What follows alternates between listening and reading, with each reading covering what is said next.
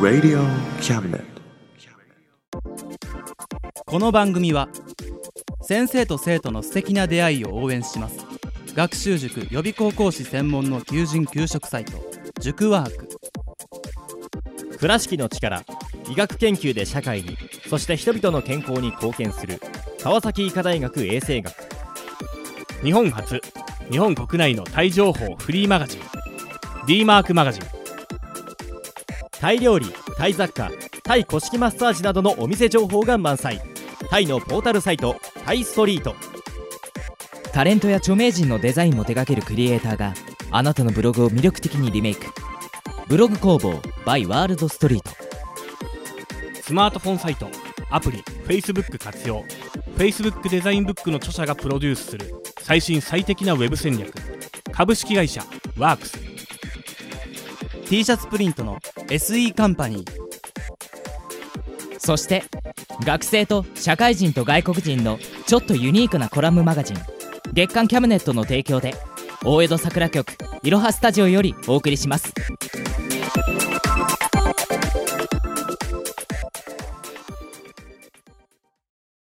デコボコクワトロ兄弟のエトセトラ。はい始まりました。デコボコクワトロ兄弟のエトセトラ第45回目の放送です。わーい。こんにちは。まあね今日はちょっと賑やかじゃない。なんかね結構静かな感じでね。うん。夜のミッドナイトのお時間になりました 夜の夜の真夜中のって変だね。ミッドナイトってね。頭痛が痛いみたいな まあねまあお聞きの皆さん分かると思うんですが今回ちょっといつもよりも少ない人数ではい。MC を喋っていきたいと思います、よろしくお願い。しますよろしく。お願いします。まあまあまあ早速なんですけども。はい。はい。まあ前回も言ったけど今回さ令和一発目の収録だったんですよ。はい、うん。うん。ねえついに始まったね。令和。令和。まあさ巷ではさなんか令和初のなんとかとかさ令和記念とかさいろいろやってるわけじゃない。うんうん。まあぶっちゃけな話さ令和に入っても俺は何も変わってないっていうね。うーん。まあね。あでも岩井さんちょっと痩せたじゃないですか。そうなんですよ。聞いてください。僕痩せたんですよ。結構変わったじゃないですか。令和記念。令和記念で痩せたんですよ。5令和キ記念で。ロほどね。5キロも痩せたの、うん。おすげえな。一体何があったの、まあ言うてさ鈴はさうん。そんだけすげえな言ってくれたけど全く痩せてるのを感じてなかったよね。あの反応をね。うん。あ痩せましたね。みたいな。ちょっと俺はねショックだったよ。ごめんなさい。あでも僕もダイエットちょっとやり始めてて。なんでだよ。いやいやちょっとやっぱ太ってきたんですよ。はお腹が出てきたので。それはちょっと俺らに対する当てつけじゃないですか やっぱり食べ過ぎには注意ですよね。結構食べるんですよ。食べるね。割とあの痩せてる見た目してるんですけど結構人の1.5倍普通よりは食べるのでそれを朝昼夜と時間構わず食べてたら、まあ、どんどんどんどん増えてって、まあ、5キロほど太ってしまったんですね。ああ。34年前より。じゃあ俺が減った分いった感じかな？そうね。34年分一気に来た。あ そう。の ふ二人の間で体脂肪を共有しないでもらえる。カカロリーのやり取りできまああの質量保存の法則だよね。まあしかもほらつづラーメンとか好きじゃんそう。あのこってりしたもの大好きなんです。あと白米が何より好きだね。うわーねやっぱラーメンライスやっぱねその組み合わせはね。ね。うんちょっとまああんまり体にはよろしくないよね。まあそれは分かっていつつも、まあ、食べてしまう。しょうがないよ。だって美味しいものはさ太るものでできてんだから。ね。え、うん。いやってチョコレートヒロさんも好きでしょ？そうだよ。ね。えチョコレートなんてもうやばいよ。でもあれやめられないじゃん。そう。あでも大丈夫。チョコレートはね基本ゼロカロリーだから。どういうどういう理屈だってあれ口の中で溶けるんだもんな。そうそう。あれ溶けるじゃん。溶けるじゃん。だって噛まないんだよ。溶けるんだよ溶けるね、もう水と一緒やん。うん。なんかサンドウィッチマンがそんなこと言ってた気がするけど、とんかつを揚げてるからゼロカロリーみたいな。どういうこと？みたいな。そんなこと言ってましたが、うん。はい。まあ皆さんもねまあ令和に入ってね、うん。体調管理にはまあ皆さんご注意くださいよ。急に暑くなってきた。ね5月病とかかかってませんか？大丈夫ですか？大丈夫。いつも5月病だから。ヒロさんは。関係ない。慢性的に5月病。うん。多分ね俺が元気はつらつ今日も行くぜみたいな時はね多うん。分34 3日ぐらいしか1年ないね。1年のうちに、うん。今日はどうですか？今日はねうんちょっとまあ5月病だね。かな5月だししょうがないよ。しょうがない。そっかそっかそうそうだからこれは基本ゼロカロリーだから。そうね。はいまあ皆さんもね令和これから頑張っていきましょはい。うん。頑張りまうしょう。はい。じゃあまあ今回は早速ねオリジナルラジオドラマの方に入っていきたいと思いまはーい。はーい。すでは、はい。今回うん。台本をうん。書いてくれた人は誰ですか？ザンゆうすけさんでーす。ありがとうございます。ありがとうございます。しかし彼はこの場にいない。そうなんですよ。なぜだ。いないんですよ。なぜいないのだ。まあちょっと彼はもう今回はねのっぴきならぬ事情のため。まあそうなんですよ。なんか忙しいみたいでね。そうそう、うん。そう。大体おでもお芝居で忙しいみたいでそうだからまあね本業ってことで。そうそうそうそう。まあね陰で応援しよそうそう。あでもちゃんとねここにユうスケさんの魂はちゃんとここにあるから。ね。ちゃんとここで今さっきドゥルルルザンって言った時にユうスケでーすみたいなう 言ってた。言ってた。俺には聞こえた。俺も聞こえた。たただしょうがない。あの今ユうスケさんゼロカロリーだから。はい。あそうか。ゼロカロリーだね。ここにはいない、はい。ただねあの台本という形でね、まあ、参加してくれたんでね。うん、し、っかりとね書き上げてくれて。はい。まあ今回も毎回言ってますがユースケワールドですよもう。ユースケワールドだったね、またね。また人が消えるのかみたいな。まあなんてだって途中で俺らこれこういうことじゃないって話し合ったもんね。ねそうそう。まあ今回ちゃんと考察をね。そうそう。うんつうか毎回作者いないからさそうそう。これどういうことって聞けないのね。そう。俺たちのあのもしかしたらユうスケさんはこう考えていたんじゃないかっていう、ね。なんか水かけ論とかそうそうそう。予想で動くのねそうそう。調理論で やっていってます。もうね解釈が結構難しい作品を書くからさ 短いのに。うん。えこれこういうことかなって。いやでも俺はこう考えてたんだけどみたいな。ちょっとした議論をね。作者より熱く語ってるもん。ね。まあでもなんつうの？いつも通りのさユースケワールドはさやっぱり俺は結構なんかこのあのミステリアスな感じ、そうね。うん、が出ててよかったと思うんだよね。はい。まあというか感じなのでね今回もね、はい。まあ気軽にね聞いていただいて。はい。で考察してもらえればいいんじゃないかなと思います。よろしくお願いします、じゃあタイトルコールをヒロさん、はい。よろしくお願いします。オリジナルラジオドラマ。話ができる小部屋どうぞ。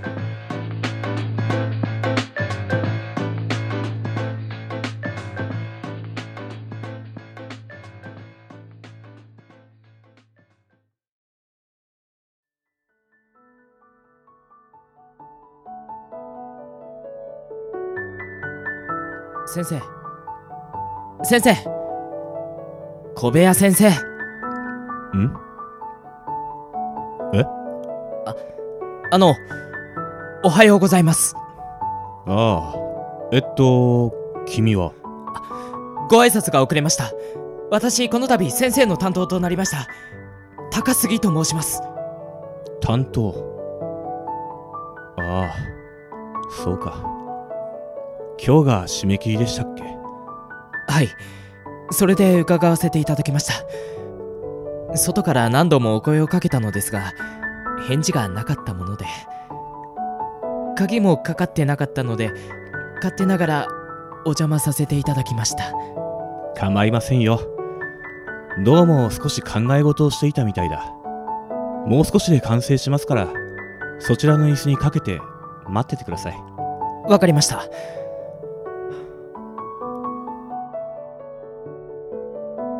それにしても先生のお部屋に初めてお邪魔してこういうのも失礼かもしれませんが狭い小部屋に机と椅子が2つずつあってそれ以外何もない部屋って。なんかすごいですね。余計なものがない方が執筆に集中できるんですよ。多分。なるほど。ちなみになんで机と椅子がもう一つあるんですか？ああ。なんででしたかね。忘れてしまいましたそうですか。まあ何か理由があって置いたんでしょうけどね。高杉さんちょっと確認したいんですが今日は何年の何月何日でしたっけ？どうしたんですか？急に。いやちょっとね。今日は2019年5月26日日曜日ですよ。そう。そうですか。ありがとうございますそういえばさっき私の担当になったと言ってましたが高杉さんこの仕事は長いんですか？ああいえ。実は今回が初めてでして。うんでも先生の出される小説はよく知ってます。とても現実感のある内容で。そうですか。物語の主人公の人生がまるで本当に経験してきたんじゃないかってくらい鮮明に描かれていて。本当に経験してきた？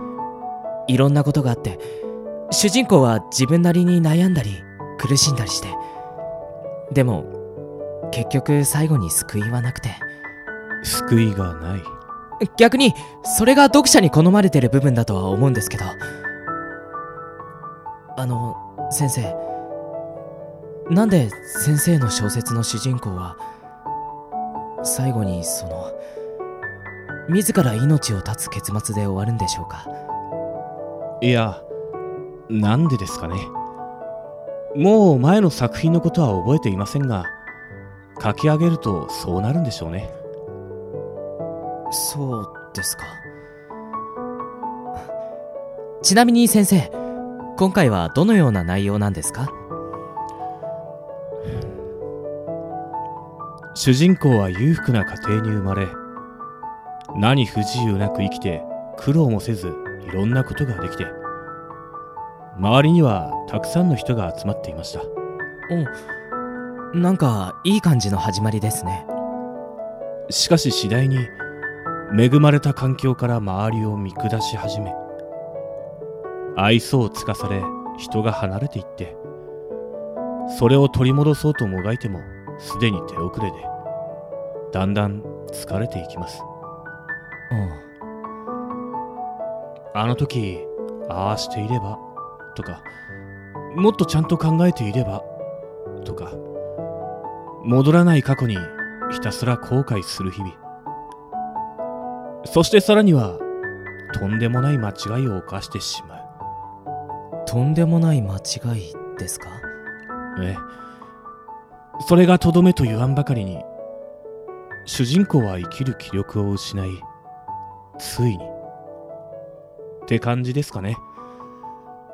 最後はやっぱりそうなんですね。あれ？でもその内容以前似たようなの書いてませんでしたっけ？似てても別物ですよ。主人公は別人ですからね。ああそういうものですか。実は今書いている話の主人公私のことなんですよ先生のことですか？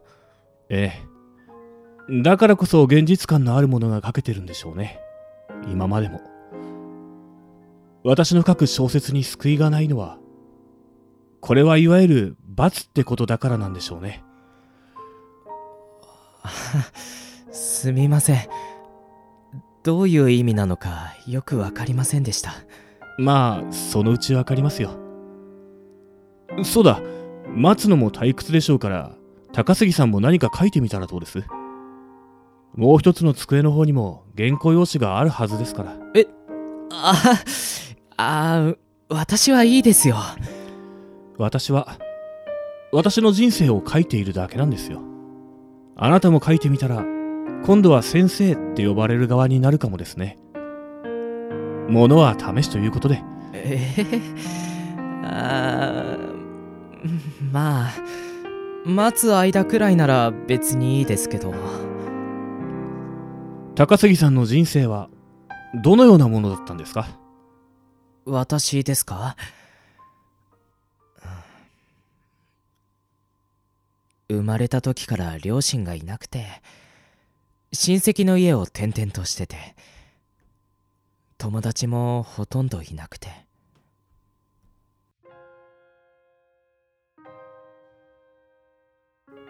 あの先生。これ後で試しに読んでくれますか？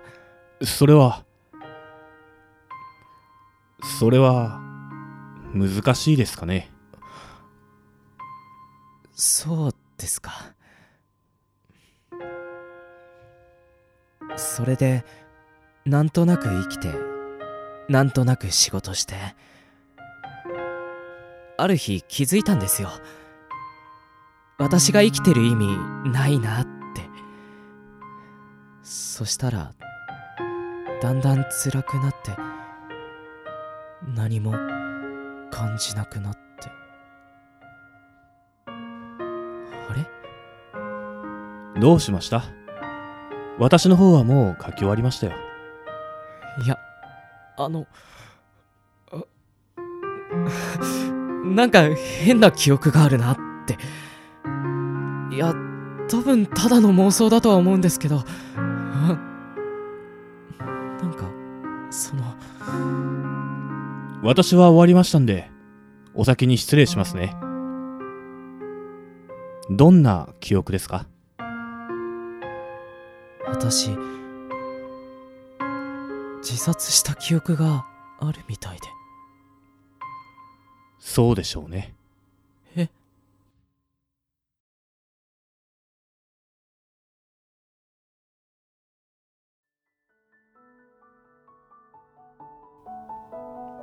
先生。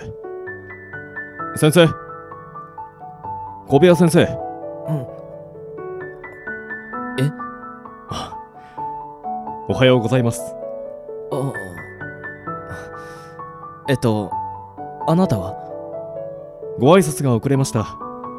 私この度先生の担当となりました。大杉と申します。担当？ああそうか。あ今日が締め切りでしたっけ？はい。それで伺わせていただきました。外から何度もお声をかけたのですが返事がなかったもので。鍵もかかっていなかったので勝手ながらお邪魔させてもらいました。ああ構いませんよ。どうも少し考え事をしてたみたいだ。もう少しで完成しますからそちらの椅子にかけて待っててください。はい。わかりましたそれにしても先生のお部屋に初めてお邪魔してこういうのも失礼かもしれませんが狭い小部屋に机と椅子が2つずつあってそれ以外何もない部屋ってなんかすごいですね。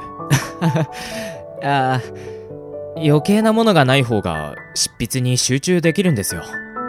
多分。なるほどちなみになぜ机と椅子がもう一つあるんですか？ああなんででしたかね？忘れてしまいました。そうですか。すみません失礼なことを。あいやいやまあ何か理由があって置いたんでしょうね。あ大杉さんでしたっけ？ちょっと確認したいんですが今日は何年の何月何日でしたっけ？どうしたんですか？急に。いやちょっとね。えっと今日は2019年5月27日月曜日ですよ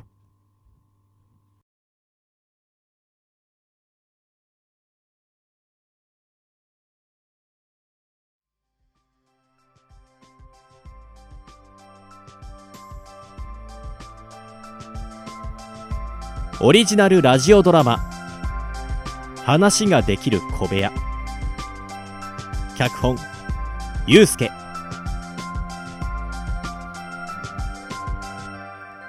キャスト。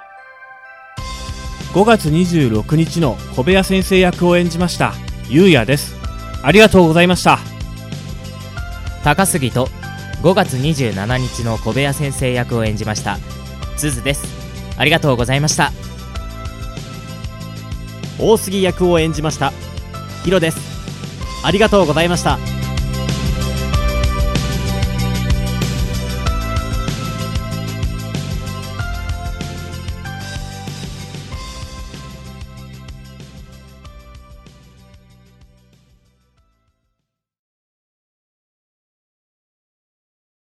デコボコクワトロ兄弟のエトセトラはいお聞きいただきました。オリジナルラジオドラマ。話ができる小部屋」いかがでしたか？いかがだったでしょうか？まあなんていうのやっぱりユうスケって感じだったね。毎回言うよね。もうそれでしか表せないみたいなね。そう。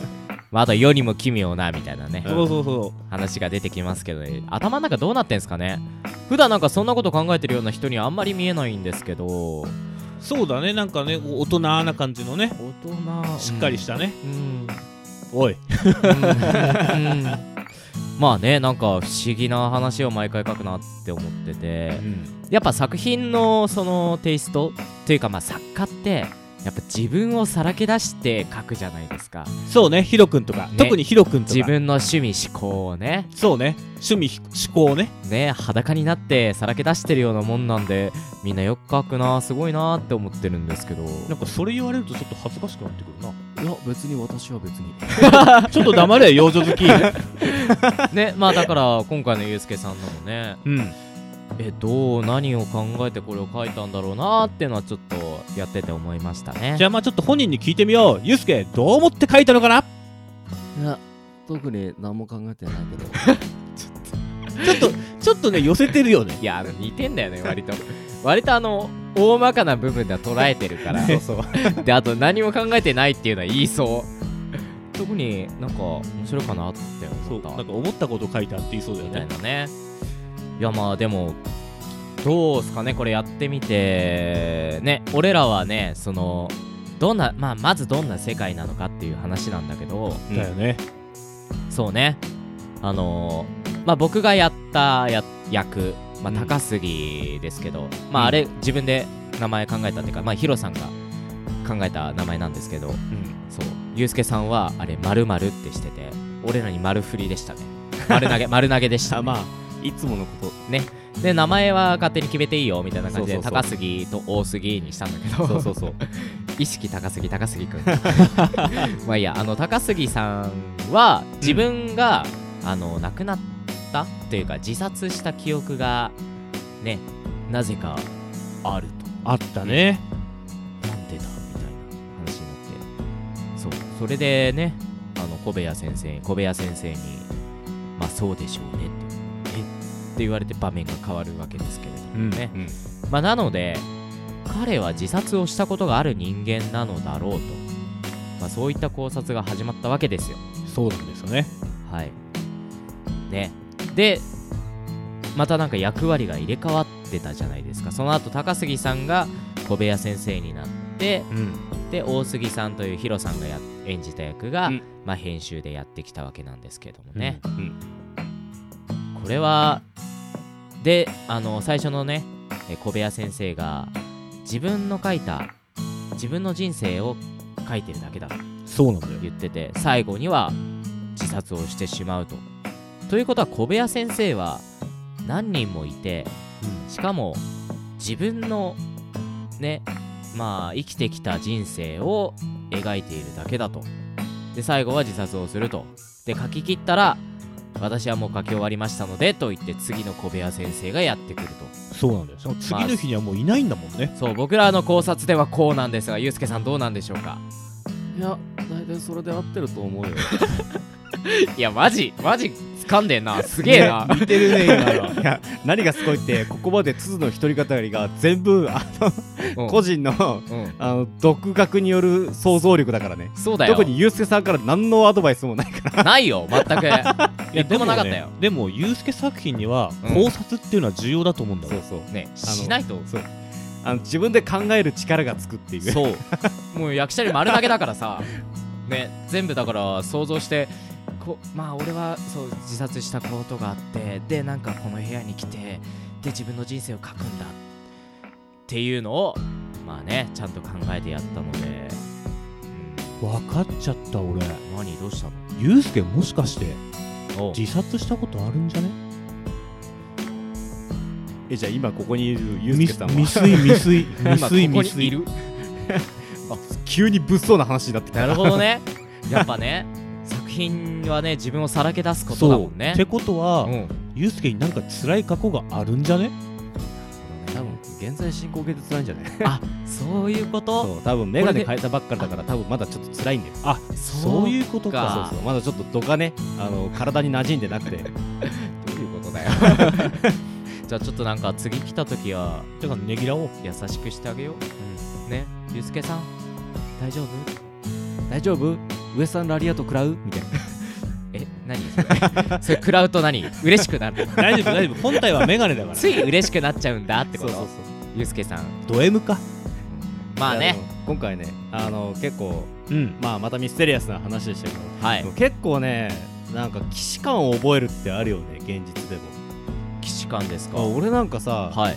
やっぱデジャデジャブってこと？そうそうそう、ん。デジャブっていうかそのなんか夢の内容がさ、うんあんまりにもリアルすぎて、うん。目が覚めてもしばらく、うん。なんかその感覚そうなんじゃないかっていう、はい。俺今でもなるんだけど、うん。なんかね大学時代にはい。全然俺レポートとか提出しそびれたこと一回もないんだけどすごいな。そんな優等生だったんですか？そうそうまだいい子ちゃんだった時代、ね、俺も俺も。でゆうやさんレポートって何か分かってます？書いたことない。はい。で？でその夢の中で、うん。そのレポートの提出期限が明日ってなった時に、うん。一文字も書いてないみたいなことがねああ結構夢の中って悪いこと起こるじゃん。なんか締め切り前なのに何もできてないとか、まあ、あるね。地図でいうところのなんかこれから舞台の本番なんだけどって時にもうまさにまさにそれあったよ。そう。そういう夢見た。台台本が今手渡されたとか。一切覚えてなかった。そうそう。え動きもわかんない。でももう始まってんの？で次出番だよって言われて出るみたいな。なんかねその時の感じがさまあそこで俺は無理やり目が覚めるんだけど、うん。なんかね起きた後も俺もう30なんだけどうん。あ大学行かなきゃってなる。の しばらく。あれお今日大学あったっけみたいな。っおおていうのをうん。10分ぐらいうん。あやばいやばいって準備しててうん。あれ？よくよく考えたら俺もう大学卒業してんじゃんみたいなそうだね。それで肌と8年我に返る前にね。そうそう。でもなんかそういうことない。鈴もさっきやっぱあったいやああるでしょ？あるある。もう舞台やばいよね。舞台でセリフを一切覚えてない。2時間ものの舞台で。で出なきゃいけないってなって出てなんとかその場で合わせようとするみたいなのは夢の中で体験したことがあるあれやばいよね。現実でそんなの起こったら。な起きた時もう冷や汗びっしょり。で起きてねそうならないようにね。普段からしっかりね稽古はつけておこうっていう。あーそれは思うね。やっぱね。まあそれはいいことやな。ちゃんと生きようって思うね。なんか家田さんもないですか？そういうなんかこれ現実だったらマジやべえなみたいな夢とかえー、なんだろう。あんま覚えてない。家田さんあんま覚えないタイプあんまあんま寝てない。あんま寝てない。はい。寝る時間が少ないのでね。あでもよく見るのはうんあのねすげえ綺麗な風景を見てはい。そこに自分がいるっていう時とかはあるけどただその風景を見たっていうのを覚えててその風景なんつうの綺麗に頭の中で蘇らないからうん。綺麗だった風景をすげえ見てたな。で終わっちゃう？それ次の作品ですか？いやにしたいんだけど いやその風景がさあれば作品にしたいんだよ。はいはい。その風景に持ってくようにとかって作りたいんだけどうんまあいかんせん弓だからさそのうん。綺麗だったってイメージしかなくて。なるほど。なんか絵描きさんとかだったらねなんかそのイメージをさずっと覚えといてさすぐにそのまんますぐに形にできる、うんうんうんなんかまあでも夢から得る発想力っていうのはさ意外となんだろう芸術肌というかバカにできないよね。だから夢を覚えてられる人ってすごくね他の人より得してると思うんだよね。だって俺それで台本の7割方助かってるからね。あそうなの7割はあれ夢だったの？確かに。夢だよね。そうそう。あれは夢落ちしながら作ってる台本が大半夢と妄想だからね。そう。まあそうやって作家さんは自分の作品を書いているわけですね。はい、はい。まあなんかそんなね考察とかねいろんな深いところまでね掘れるね作品でしたね。僕らがもやってて楽しかったよね。ね。そうそう。うん。楽しかった。ゆうすけさん本当にありがとうございましありたがとうございます。はい。とはい。いうことでまあ来月はヒロさんの番でしたっけ？お任せくださいよ。そうです。皆さんあもう構想はできてる。うできてるよ。もう次は新作ですか？新作ですね。新作だって。楽しみやな。ねきっとヒロ君の妄想と願望が詰まった作品が来るんだろうな、次はどんな幼女が出てくるのかな。それはねあのこうご期待ということでね。まあね性癖が変わって幼女じゃなくて今度年配の方が出てくるかもしれない。あそうなんですか？そうなの？えそうじゃないの？絶対違うよ。絶対違うよ。まあまああの来月になってからのね内容はお楽しみということで。はい。はい。それではまあ今回はここら辺で。はい。はい。終わりになります。ははい。い第45回放送お聞きいただきありがとうございます。ありがとうございました。そうれでは皆さんまた来月お会いしましょう。またねー。バイバーイ。バイバーイ。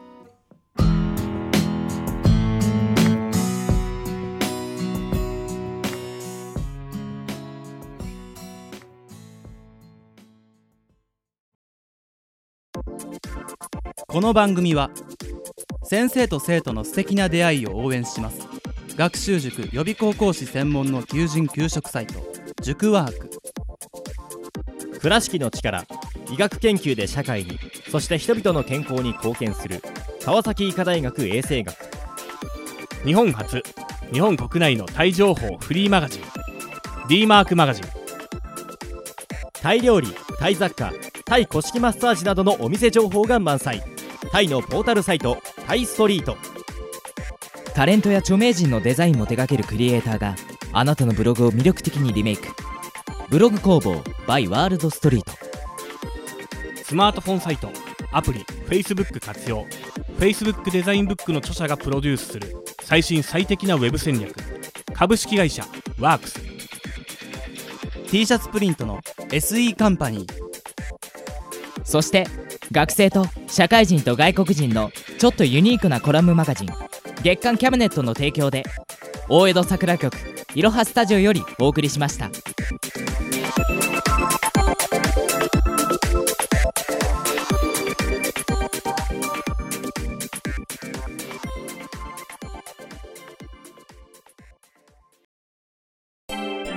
Radio Cabinet.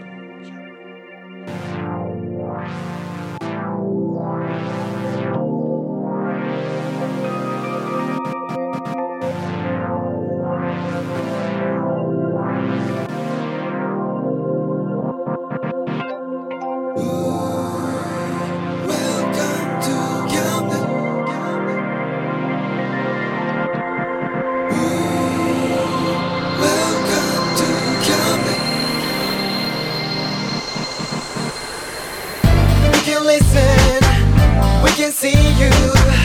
Don't you know, baby, you've got too many choices.